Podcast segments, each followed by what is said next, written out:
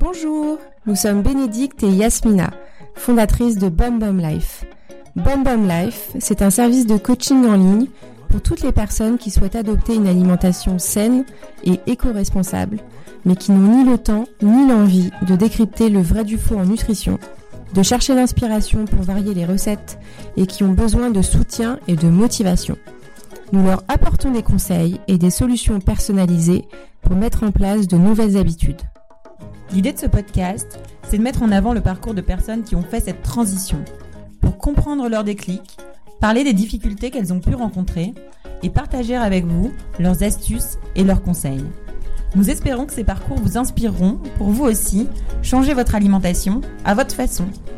Si vous souhaitez en savoir plus sur nos programmes, rendez-vous sur bumbumlife.com ou suivez-nous sur Instagram à @surbumbumlife. Grâce à notre invité. Pour ce premier épisode, nous avons eu la chance de rencontrer Anthony Fardet, scientifique expert en nutrition humaine et auteur du livre Halte aux aliments ultra transformés, mangeons vrai. Si cet épisode vous plaît, laissez-nous une super note et partagez avec vos amis. Bonne écoute Bonjour Anthony. Bonjour. Merci de d'avoir répondu à notre demande d'interview. Merci de votre Euh, confiance. Est-ce que tu peux te, te présenter en, en quelques mots, s'il te plaît? Oui, alors je suis chercheur en alimentation préventive et holistique. Donc le mot holistique est très important parce qu'on fait du préventif euh, depuis euh, très longtemps, mais de manière réductionniste. Pour faire simple, ce- c'est considérer que l'aliment n'est qu'une somme de composés. Donc moi je m'intéresse aux approches plus globales de l'alimentation, car je pense que c'est la clé pour l'alimentation préventive dans les années à venir et qui nous permettra de sortir des, impasses dans lesquelles nous sommes entrés. Euh, je suis de formation initiale ingénieur euh, agroalimentaire de l'agroparitech, sciences des aliments, et puis j'ai fait ensuite un doctorat en nutrition humaine pour me spécialiser sur les aspects plus euh, physiologie, digestion des aliments. Aujourd'hui, j'ai à, à quelques jours près, ça va faire 21 ans que je fais de la recherche publique. Euh, sur, j'ai beaucoup travaillé sur l'interface entre la, euh, la science des aliments et leur devenir digestif et leur effet sur la santé. D'accord. D'accord. Alors on va commencer concrètement. Du coup, euh, c'est quoi avoir une alimentation bonne pour sa santé, hein, selon toi? Alors, une alimentation bonne pour sa santé, euh, je la définis parce que j'appelle la règle des 3 V. Euh, donc, c'est un, un concept que j'ai publié dans, dans une revue scientifique il y a pas très longtemps. Euh, c'est euh, végétal, vrai, varié. Alors, pourquoi ces trois règles? En fait, euh, ce sont des règles qui sont scientifiques parce que, si vous voulez, toute la science euh, montre que le régime protecteur universel est un régime riche en produits végétaux, pas trop transformés et variés, et si possible biolocal et de saison. Et donc, ces règles sont scientifiques, mais elles sont en même temps holistiques, c'est-à-dire globales, pour, euh, pour expliquer ce que veut dire le mot holistique. Pourquoi? Parce que, pour deux raisons. D'abord, euh, en suivant ces trois règles, vous n'avez plus besoin de vous préoccuper des composés de l'aliment, des nutriments. Vous êtes sûr de remplir vos besoins en glucides, protéines, cholestérol, oméga 6, oméga 3. Donc, Donc, ça on arrête de se de, Voilà. de soucier de voilà Des nutriments. de nutriments. c'est ce que j'appelle se libérer de la dictature des nutriments, Ouais. car les gens ne savent plus à quels nutriments se vouer. Mhm. Donc ça, c'était, euh, en ce sens, elles sont holistiques parce qu'elles englobent tout le reste. Mhm. Et elles sont holistiques aussi dans le sens où, en les suivant, euh, vous protégez non seulement votre santé, mais le bien-être et la biodiversité animale et l'environnement. Mhm. Donc j'ai voulu les élaborer, pas seulement pour la santé humaine, mais pour ce que j'appelle les trois dimensions de la vie sur Terre, c'est-à-dire euh, l'environnement naturel, les animaux et l'homme. Car aujourd'hui, il ne suffit plus de manger seulement bon pour sa santé, mais il faut que ce soit aussi bon pour la planète. Ouais, bah, c'est bum bum, euh, bon pour la santé et bon pour la planète. C'est là, de là d'où vient bum Voilà, bum life, à vrai dire. Euh, Est-ce que tu peux du coup nous préciser exactement ce que c'est un produit ultra transformé euh, par rapport à l'autre échelle euh, qui est un produit Oui. vrai, complètement naturel? Oui, alors euh, le, le concept de produit ultra transformé a été défini euh, pour la première fois en 2009 par des épidémiologistes brésiliens, des chercheurs à l'université de Sao Paulo en santé publique. Euh, pour faire simple et un peu résumer euh, la description des Brésiliens, on va on va faire simple. C'est euh, ce sont principalement des formulations industrielles qui contiennent au moins un ingrédient ou un additif très transformé et de nature cosmétique, c'est-à-dire pour euh, Mhm. imiter, restaurer ou exacerber les qualités sensorielles de l'aliment qui sont de trois types, le goût, la couleur et la texture. Donc pourquoi ça? Pourquoi le mot cosmétique? Parce que les vrais aliments n'ont pas besoin ni de colorant, ni de texturant, ni d'exhausteur de goût. Ils se Mhm. suffisent à eux-mêmes. Donc ce concept est très important car il permet de, de bien séparer les vrais des faux aliments ou ce que moi j'appelle fake foods.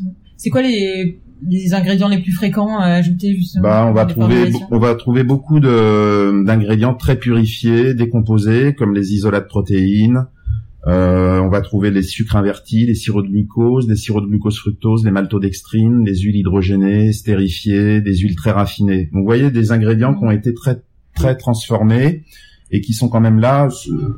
Alors, je précise bien pour le goût, euh, pour restaurer goût, couleur et texture. Ok. Donc finalement, euh, des, des, des produits dont on comprend pas le nom quand on n'est pas scientifique. Hein, faut... Alors il y a deux solutions si vous voulez les repérer en supermarché. Soit Bah oui. vous lisez la liste des ingrédients et si elle est très elle est très longue et surtout avec des noms que vous ne reconnaissez pas parce que vous n'utilisez pas à la maison, Mm. C'est pas fuir. très bon signe. Alors Mm. il y a deux solutions. Soit vous prenez euh, le même aliment mais sans tous ses additifs et ingrédients.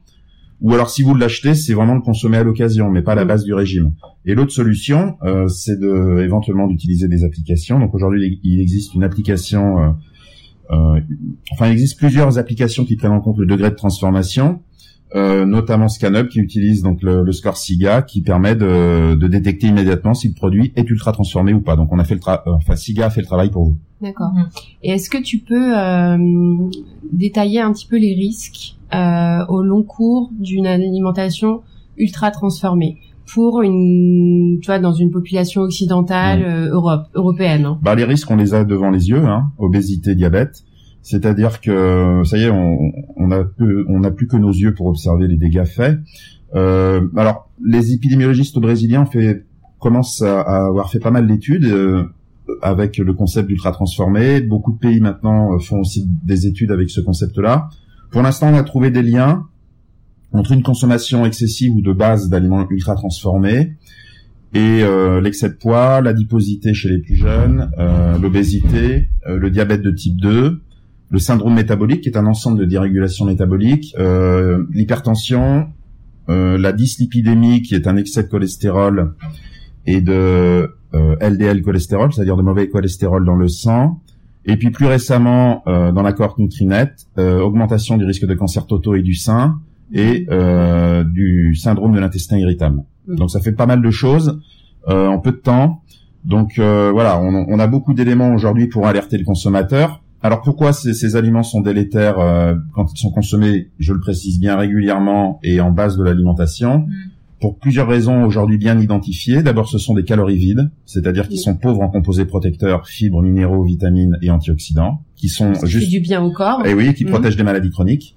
Euh, deuxièmement, ils sont peu rassasiants et la satiété est très très importante dans le contrôle de la santé du poids. Euh, troisièmement, ils sont pour beaucoup source de sucre rapide, sucre ajouté, déstructuration de l'aliments qui libère les sucres vite. Et on sait que consommer trop de sucre rapide, d'abord notre corps n'est pas programmé pour ça, donc ça peut entraîner insulinorésistance, diabète, etc., voire des excès de graisse sous-cutanée. Donc ça c'est la troisième raison. Et la quatrième raison, c'est qu'ils contiennent des composés euh, étrangers à l'organisme que l'organisme humain n'avait jamais euh, consommé auparavant, de plusieurs types. Ça peut être des composés néoformés lors des traitements très drastiques, température très élevée, pression forte pression. Ça peut être des additifs euh, artificiels ou alors euh, des ingrédients tellement fractionnés comme des sucres invertis, sirop de glucose, euh, euh, sucre alcool, tellement transformés que notre organisme ne les, ne les avait jamais consommés auparavant. Voilà, donc on a tout un cocktail ici qui, qui fait que évidemment quand vous consommez ça tous les jours, euh, vous créez d'abord le, le lit pour le diabète et l'obésité, et ensuite quand vous tombez dans l'entonnoir du diabète et de l'obésité, eh ben vous augmentez le risque de maladies plus graves, euh, notamment maladies cardiovasculaires et certains cancers, hein, pas tous, puisque seulement un tiers des cancers sont d'origine alimentaire. Euh, après, donc euh, dans dans les personnes qu'on qu'on accompagne, euh, beaucoup beaucoup beaucoup font leur course en supermarché et, Ouais. et achètent des produits euh, transformés, voire ultra transformés sans le savoir. Euh, Est-ce que tu et, et c'est un quotidien qui, Bah qui, qui est difficile à changer. Hein. Mm. Est-ce que tu sens qu'il y a un- une évolution dans les produits qui sont proposés par la grande distribution et les industries agroalimentaires aujourd'hui dans le dans ton sens, enfin, dans le ce sens de il faut absolument réduire l'ultra transformation des, des, des produits qu'on consomme. Oui, il y a, il y a clairement de toute façon une vague de fond, c'est-à-dire que clairement les gens maintenant commencent à se préoccuper de leur santé et veulent manger sainement. Il y a le mot naturalité qui est à la mode. Alors des fois on sait pas trop ce qu'on entend par naturalité, ça peut être réutilisé pour faire du greenwashing. Sans forcément que l'aliment soit vraiment amélioré. oui, il y a, y a, vraiment. Bah, il suffit de regarder les publicités des distributeurs. Hein, qui sont où ils remettent en avant le fait de manger naturel et des vrais aliments. Je vais pas citer de marque. des distributeurs qui avancent dans leur publicité carrément, qui suppriment tant d'additifs, même s'ils sont autorisés. Donc euh, c'est quand même des actes forts qui sont faits par ces gens-là. Et puis euh, on, on, voit apparaître aussi de nouvelles, de nouveaux produits alimentaires avec euh, des listes d'ingrédients courtes par allonge. Okay. Voilà, donc là non plus je citerai pas de nom, mais on voit émerger des produits plus sains. Donc oui, oui, il y a vraiment une tendance de fond en ce moment qui, qui est vraiment nette. D'accord.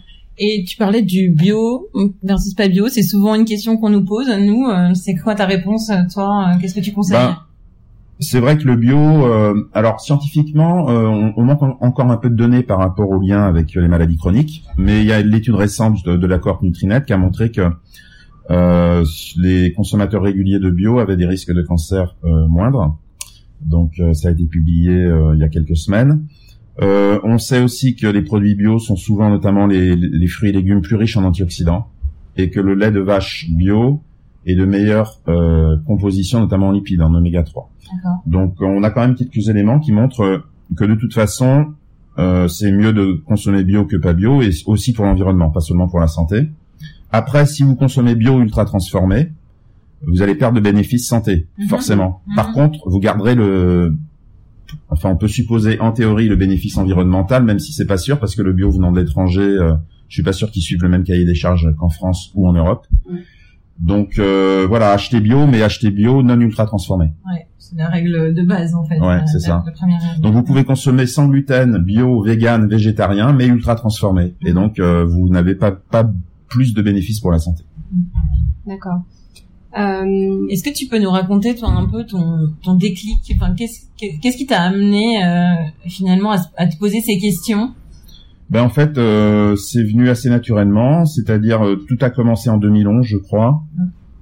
En fait, je comprenais pas, alors qu'on avait autant de connaissances en nutrition, ouais. qu'il y avait autant de recherches menées dans le monde, autant d'experts. je comprenais pas pourquoi euh, l'espérance de vie en bonne santé n'augmentait plus et pourquoi il y avait toujours autant de décès par maladie chronique et une explosion des maladies chroniques. Et donc euh, de là, de fil en aiguille, j'ai vraiment euh, voulu aller très très profond, euh, très très profondément pour comprendre les causes de cet état de fait. Et c'est là que je me suis éveillé au fait qu'on menait une approche beaucoup trop réductionniste, c'est-à-dire qu'on approchait la nutrition ou l'alimentation que par la porte d'entrée des nutriments. C'est-à-dire l'aliment n'était qu'une somme de nutriments. Donc ça a été le déclic de tout. Et là, je me suis dit, bah, puisqu'on a été trop loin dans cette approche réductrice ou réductionniste, il faut injecter une approche plus holistique et plus globale et donc c'est-à-dire entrer dans l'aliment par le degré de transformation, sa matrice, sa complexité. Donc ça a été le point de départ du tout et à partir de là, bah, tout s'est enchaîné depuis 2011 et euh, tous mes travaux, mes réflexions et aujourd'hui je travaille sur le lien entre le degré de transformation des aliments et la santé. Mhm. Et puis euh, voilà, et moi-même, euh, j'essaye aussi évidemment d'appliquer. Euh, ouais, c'était ma question corollaire. Ça a été de pair avec une transformation aussi de tes habitudes. Oui, je suis passé d'un homme ultra transformé à modérément transformé. Pour non, c'était quoi le Anthony avant? Qu'est-ce que tu mangeais? Non, avant je mangeais évidemment plus de produits ultra transformés parce que j'avais, je m'étais pas éveillé à tout ça en fait. Non, aujourd'hui, j'essaye d'appliquer tout simplement la règle des 3 V, qui en fait, si on regarde de, de plus près la règle des 3 V, c'est quoi? C'est le régime flexitarien. Mhm. C'est-à-dire diminuer sa consommation de calories animales. En France, on est à 25-30%, la réduire à 15, donc diviser par deux. Est-ce que tu peux, euh, tu peux préciser euh, ce, ce, point et pourquoi c'est important de, de d'augmenter sa proportion de végétal versus diminuer sa bah, proportion animale? D'abord pour le pour la santé, pour les animaux et le climat. Parce que plus on va consommer de viande et notamment de calories animales dans des produits ultra transformés, on sait que c'est lié à l'élevage intensif. Et il faut savoir qu'en France, 82% des animaux élevés sont en intensif, souvent dans des conditions euh, totalement irrespectueuses de leurs besoins fondamentaux. Donc j'ai coutume de dire que puisqu'on prend la vie des animaux pour prolonger la nôtre, la moindre des choses, c'est au moins de les respecter euh, jusqu'à leur mort. C'est déjà la moindre des choses, je pense. Donc ça, c'est une première chose. Ensuite, la santé, bah, on sait que de toute façon, les produits végétaux sont protecteurs, c'est-à-dire que tous les, tous les régimes protecteurs sur la planète sont riches en produits végétaux. Méditerranéen, Okinawa, DASH, qui est le Dietary Approach to Stop Hypertension, donc qui est un régime euh, d'origine anglo-saxonne pour euh, prévenir de l'hypertension. Euh, j'ai dit Okinawa, crétois, le régime prudent aussi, qui est, un régime défini par les scientifiques. Donc ils ont tous le même point commun, ils obéissent plus ou moins à la règle des 3 V.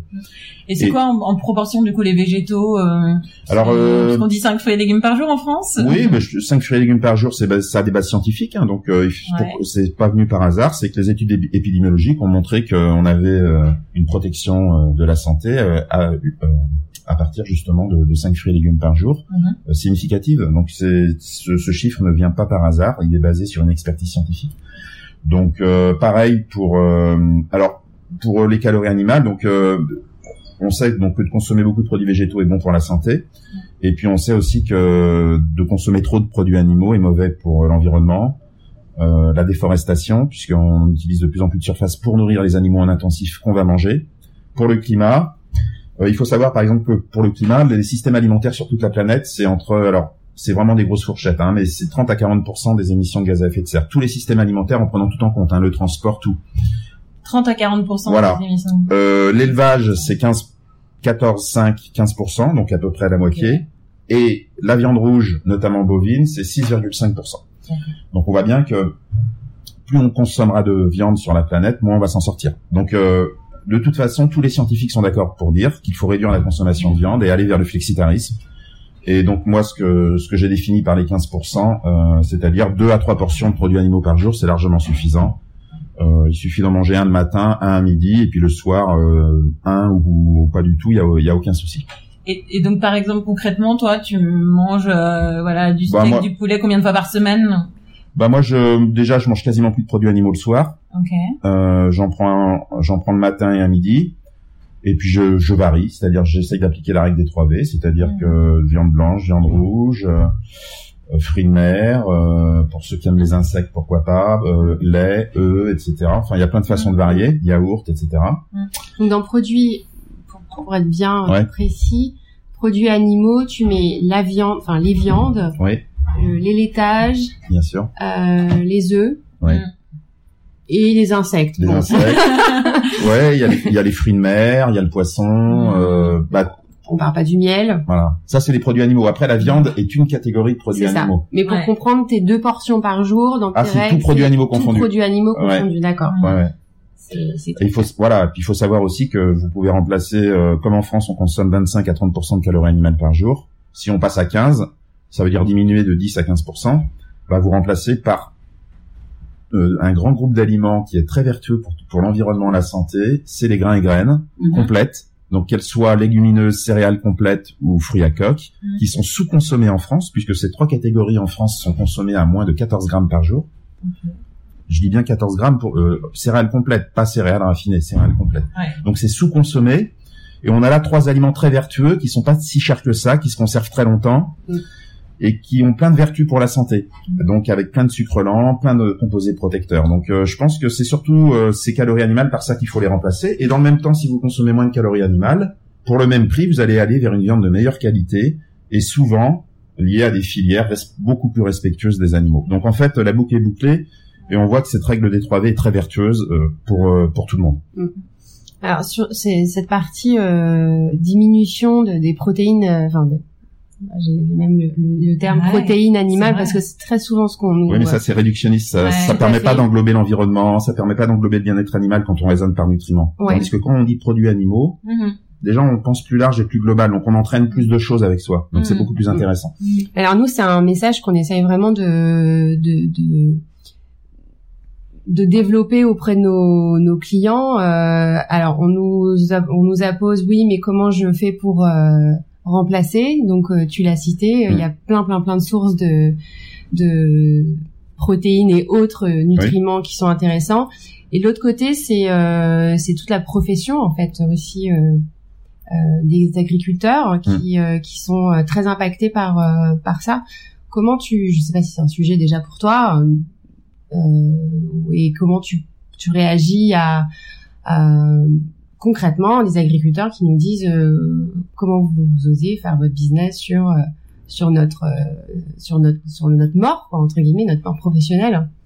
Bah, le problème est plus profond. La, mm. vraie question qu'il faut se poser, c'est quelle société on veut pour demain. Mm-hmm. Parce que là, si on continue comme on fait, de toute façon, il y aura plus d'environnement. enfin on est on est en train de détruire l'environnement à vitesse grand V. Euh, on va assister à la sixième extinction, à la sixième grande extinction des mammifères, puisque 66% des mammifères ont disparu en 44 ans. Euh, je, je renvoie au dernier rapport de la World, du World Wide Fund. C'est très clair. Donc la question, on peut pas toujours mettre, si vous voulez, euh, au centre des préoccupations seulement économiques. Il faut il faut quand même maintenant se poser des questions plus larges. Et on peut très bien conserver tous les agriculteurs actuels et même créer encore plus d'emplois, par exemple en venant à plus de biologique, parce que le biologique va demander plus de main d'œuvre. L'agriculture conventionnelle est réductionniste, et on voit que le réductionnisme a diminué au contraire l'emploi agricole. Donc en revenant, parce qu'on a voulu optimiser, tout quantifier, donc en voulant optimiser, tout quantifier, on a réduit, et beaucoup de, gens qui étaient au champ sont partis. Donc au contraire, euh, dans cette règle des 3V qui est vertueuse, on va régénérer encore plus d'emplois. Donc je pense que il y a une mauvaise perception. L'approche holistique, euh, parce que l'agriculture biologique est holistique par essence, puisqu'elle prend en compte l'interaction de toutes les entités du système, et même de, l'agriculteur avec le paysage, au contraire, va générer de l'emploi. Donc en fait, euh, il n'y a aucune inquiétude à avoir. Euh, en revenant vers des visions plus globales, holistiques, plus vertueuses, plein plein d'emplois vont se créer. Et au contraire, on va même trouver des solutions là où on n'en trouvait pas. Donc je pense que la vraie question à se poser est presque philosophique, c'est quelle société on veut pour demain, parce qu'on sait très bien qu'on ne peut plus continuer dans la direction où on va, on va droit dans le mur. Et donc, et concrètement aujourd'hui, qu'est-ce que chacun peut faire pour euh, contribuer à cette société euh, bah, C'est pour ça que j'ai élaboré la règle des 3 B, c'est que je voulais démocratiser et offrir à tout le monde un moyen simple de, de euh, un moyen simple en agissant localement et à la fois globalement. Mhm. C'est-à-dire que si vous essayez de tendre vers cette règle des 3V végétales vraies variées, vous allez pouvoir seulement par votre acte d'achat impacter globalement la planète. Ouais. Voilà. Donc en fait, c'est c'est pour ça que c'est très intéressant. Et puis en plus, les aliments ultra transformés, plus la population mondiale va les consommer, plus l'environnement va être affecté, plus la souffrance animale va augmenter, plus la vie sociale va se fractionner, plus les petits producteurs vont être détruits, et plus les traditions culinaires vont être menacées. Donc en revenant à des vrais aliments, dans cette règle des 3V, vous allez naturellement, par votre seul acte d'achat, régénérer toutes ces dimensions, mm. seulement euh, en bas de la rue. Mm.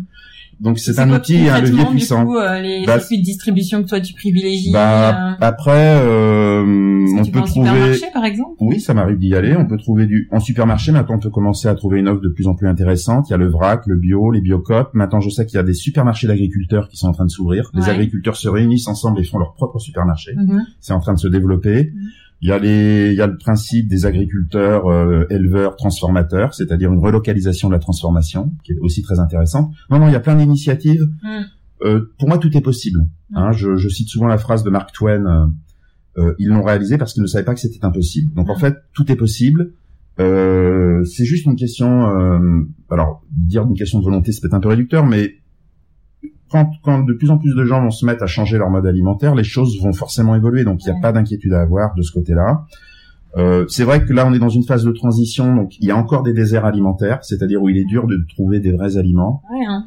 Ça, ça peut encore arriver, mais il faut avancer et progressivement les choses vont évoluer. On voit bien que le bio, les, les parts de bio augmentent chaque année on voit comment évoluent les distributeurs, on voit les nouvelles entreprises agroalimentaires qui, surgissent de terre avec des aliments euh, de meilleure qualité. Donc euh, non, non, les choses vont dans le bon sens. Ouais, tu vois aussi une évolution du coup euh, du côté des industriels avec des produits de meilleure qualité. Bien sûr, je mmh. pense que les industriels ont, tout à fait identifié qu'il y avait une vraie volonté de la population à manger plus sain. C'est vraiment le, mot, c'est vraiment le mot clé pour le pour ce siècle-là. Les, les gens pendant longtemps, les gens mangeaient ils, il voulait, on a privilégié le goût et la sécurité alimentaire, ce, qui est, ce qui est très caractéristique de l'ultra transformation, c'est-à-dire des aliments très goûteux et, palatables et qui sont très sûrs que vous pouvez conserver très longtemps et microbiologiquement il n'y a rien à dire. Donc maintenant il, est temps maintenant, euh, il est vraiment temps de s'intéresser à l'aspect santé parce que c'est pas parce qu'un aliment est très sûr sur le plan microbio qu'il ne va pas provoquer de maladie chronique. Donc on a fait des aliments très sûrs sur le plan microbiologique, mais en même temps on a généré de la maladie chronique. Mm. Et c'est ça le problème de l'approche réductionniste, c'est quand on n'a pas une vision globale, on croit résoudre un problème à un endroit donné, puis on génère un autre mm. problème à un autre endroit. Et puis dans cette démarche aussi, parfois on nous dit ah bah du coup euh, c'est un peu les nouvelles modes quoi. Alors euh, bon bah maintenant il faut manger euh, de l'açaï, c'est le super aliment à la mode qui vient du Brésil et tout le monde se met à manger de l'açaï. c'est c'est quoi toi ta, ta perspective Non, le, le, concept de super aliment est toujours un, un concept réductionniste. On voit bien qu'on est réducteur parce que ça veut dire qu'il y aurait des super aliments et que les autres ne seraient pas super. Voilà ce que ça engendre comme idée. Et c'est toujours le problème du réductionniste, c'est qu'il a une vision très manichéenne euh, en mettant en exergue un point, ça sous-entend qu'il y a quelque chose de mauvais à côté. Mhm. Donc ça, c'est le premier danger de cette approche. Il n'y a pas de super aliment. Par contre, il y a une super, une, il y a une super façon de se nourrir. en l'occurrence, ce que j'appelle la règle des 3 V. Ouais.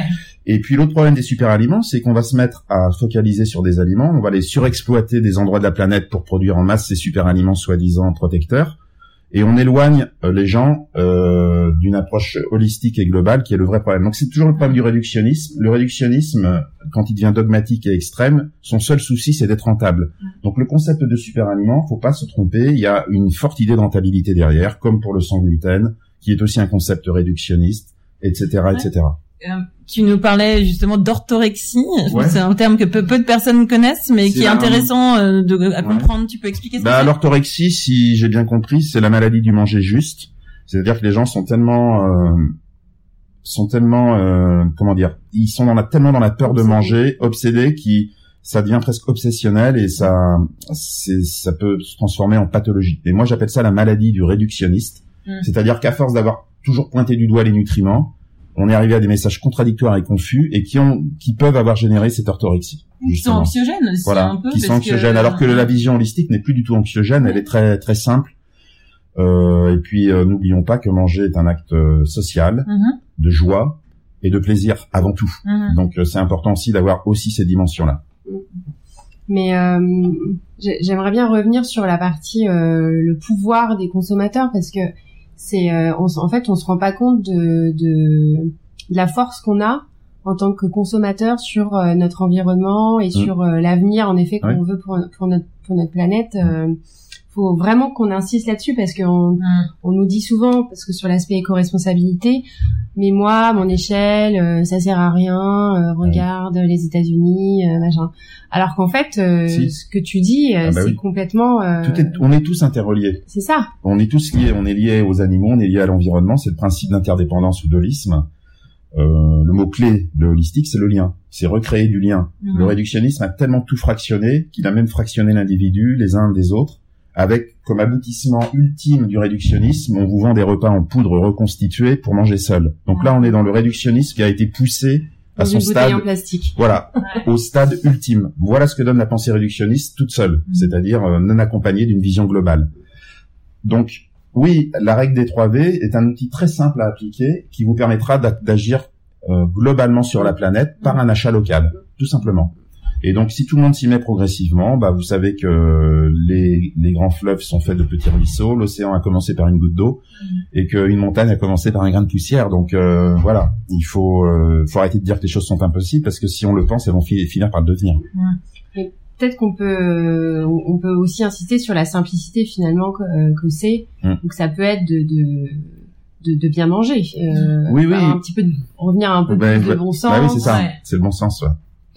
Bah le bon sens, oui. Euh, le bon sens, euh, bah, c'est revenir à, à, essayer de revenir quand même euh, à des vrais aliments, quoi. Mm. Après, si vous pouvez consommer de temps en temps des aliments ultra transformés avec quelques marqueurs ou d'additifs, si ça reste occasionnel, il y a aucun souci. Voilà. Oui, il faut il faut les utiliser, ce pourquoi ils ont été conçus à la base dépanner, leur praticité, voilà, voilà. service. Il euh, n'y a pas de souci si, par exemple, je sais pas, euh, vous partez 14 jours euh, pour escalader l'Himalaya, vous serez peut-être content d'avoir des portions ultra transformées, très denses en énergie, mm. qui se conservent 14 jours. Voilà. Donc je pense que l'ultra transformé peut aussi, fait aussi partie, voilà, de fractionner, de recombiner. Ça peut faire partie ce que j'appelle du désir créatif de l'homme, qui a besoin de donc voilà, moi je, je suis... Mais sortir du quotidien. Voilà, il faut pas que ça devienne la base parce que la science montre que quand ça devient la base, c'est catastrophique. C'est-à-dire obésité, diabète et ensuite euh, cardiovasculaire et certains cancers.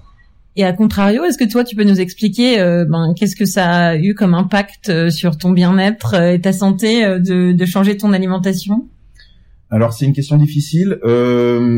Bon, j'avais pas une si mauvaise alimentation que ça avant. Hein. J'ai toujours quand même plutôt bien mangé parce que j'ai été éduqué euh, par mes parents et mes grands-parents dans les dans la culture des vrais aliments. On cuisinait à la maison beaucoup. Donc j'ai quand même toujours eu une, plutôt une bonne alimentation.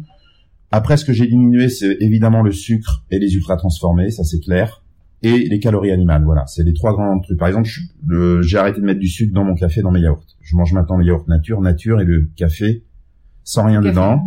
Et maintenant, c'est l'inverse, c'est quand je rajoute du sucre, je trouve ça immangeable. C'est-à-dire que je me suis tellement habitué à la saveur subtile du café et du yaourt nature que je, je ne peux plus les aimer maintenant en remettant du sucre parce que j'ai l'impression que ça sature tout. Donc c'est aussi, un- on voit bien un problème d'éducation au goût. Euh, voilà, et puis on mange trop de sucre et il y a des études qui montrent que les, il y a un risque de stress beaucoup plus important chez les gros consommateurs de sucre. Donc euh, de manger moins de sucre participe au bien-être, clairement. T'as ressenti l'effet quand même Alors non, on boit pas Ouais. trop parce que comme je vous le disais, j'avais pas une alimentation si mauvaise. J'ai fait quelques correctifs.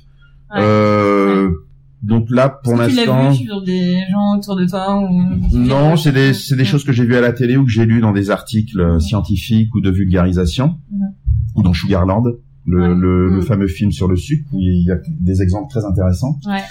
Euh, voilà, de toute façon, euh, l'alimentation participe au bien-être, donc de toute façon de, de manger correctement va participer à votre bien-être. Donc voilà, on sait que ceux par exemple qui mangent beaucoup ultra transformés peuvent être addictifs au sucre, au sel, au gras, donc ça peut, ça ne peut pas participer au bien-être de toute façon euh, par définition.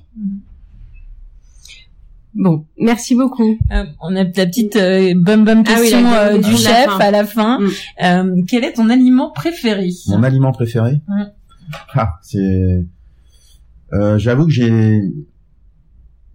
Alors, je vais, si vous me laissez un joker, je vais dire un sucré, un salé. Ok, on En, est... en salé, j'adore les lentilles. Mhm. J'adore, c'est, je trouve ça su- succulent, que ce soit sous forme bouillie avec euh, juste un peu de sel, ou une noix de beurre ou en soupe. Ouais. Et en et en sucré, j'adore le riz au lait. Je sais pas pourquoi. J'ai toujours aimé le riz au lait. Il n'y a pas C'est d'explication. l'enfance. Voilà, Ça ça doit être enfance. Ok. C'est ça. Merci beaucoup, Merci. Anthony. C'est moi qui vous remercie. Si tu as aimé cet épisode, n'hésite pas à le partager avec tes amis, ajouter un petit like sur notre page de podcast et tout simplement en parler autour de toi. À très vite!